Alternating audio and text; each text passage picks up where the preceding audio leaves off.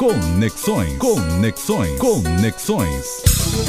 Olá, amigos e amigas da Educadora. Gilberto Gil fez 80 anos, muitas celebrações, shows na Europa e, entre tantos outros eventos, uma série na Amazon Prime na qual podemos acompanhar com uma certa intimidade a família Gil em seu sítio, justo preparando o roteiro desses shows que estão acontecendo agora na Europa. Mas Gil tem o seu lado político e quando ministro da Cultura eu brincava com meus amigos, inclusive os que estavam no governo, de que Gil era o nosso ministro hacker isso porque, sob sua liderança de Juca Ferreira, secretário executivo do Ministério, que depois o substituiu como ministro, dando continuidade a uma política cultural que avançava em muitos aspectos que estamos ainda hoje lutando para se consolidar a questão dos direitos autorais, os licenciamentos abertos, o software livre, a política, especialmente a cultura do movimento de baixo para cima, enfim, efetivamente políticas muito mais similares aos princípios dos movimentos hackers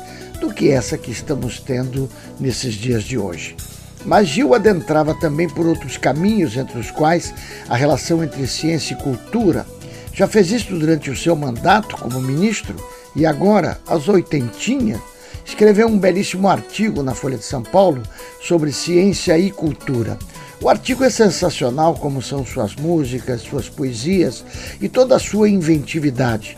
E isso porque ele estabelece de maneira muito clara a relação da ciência com a cultura, passando pelos desafios climáticos, econômicos, sociais e humanos.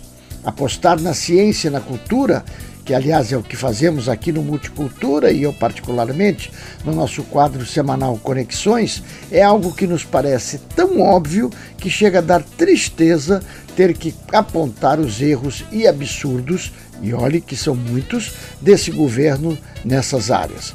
Essa relação da ciência com a cultura passa obrigatoriamente pela relação da ciência com os outros saberes que estão presentes na sociedade. Esse artigo de Gil faz parte de um projeto do Instituto Serra Pilheira, que é uma bem-sucedida iniciativa privada de apoio e financiamento de pesquisas científicas, junto com o Maranta Inteligência Política, que busca convidar intelectuais, cientistas e formuladores de políticas públicas a pensar sobre o papel da ciência para a reconstrução do Brasil.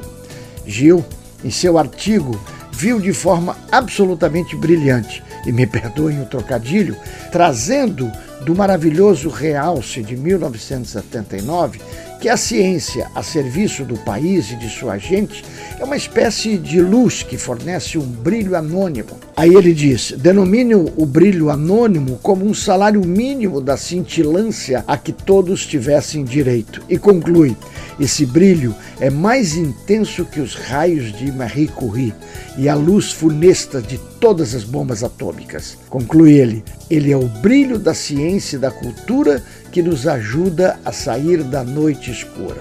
Maravilha! Cante aí! Não desespere, quando a vida fere, fere, e nenhum mágico interferirá. Se a vida fere, com a sensação do brilho, de repente a gente brilhará. Realce, quanto mais purpurina, melhor. Um abraço e até semana que vem.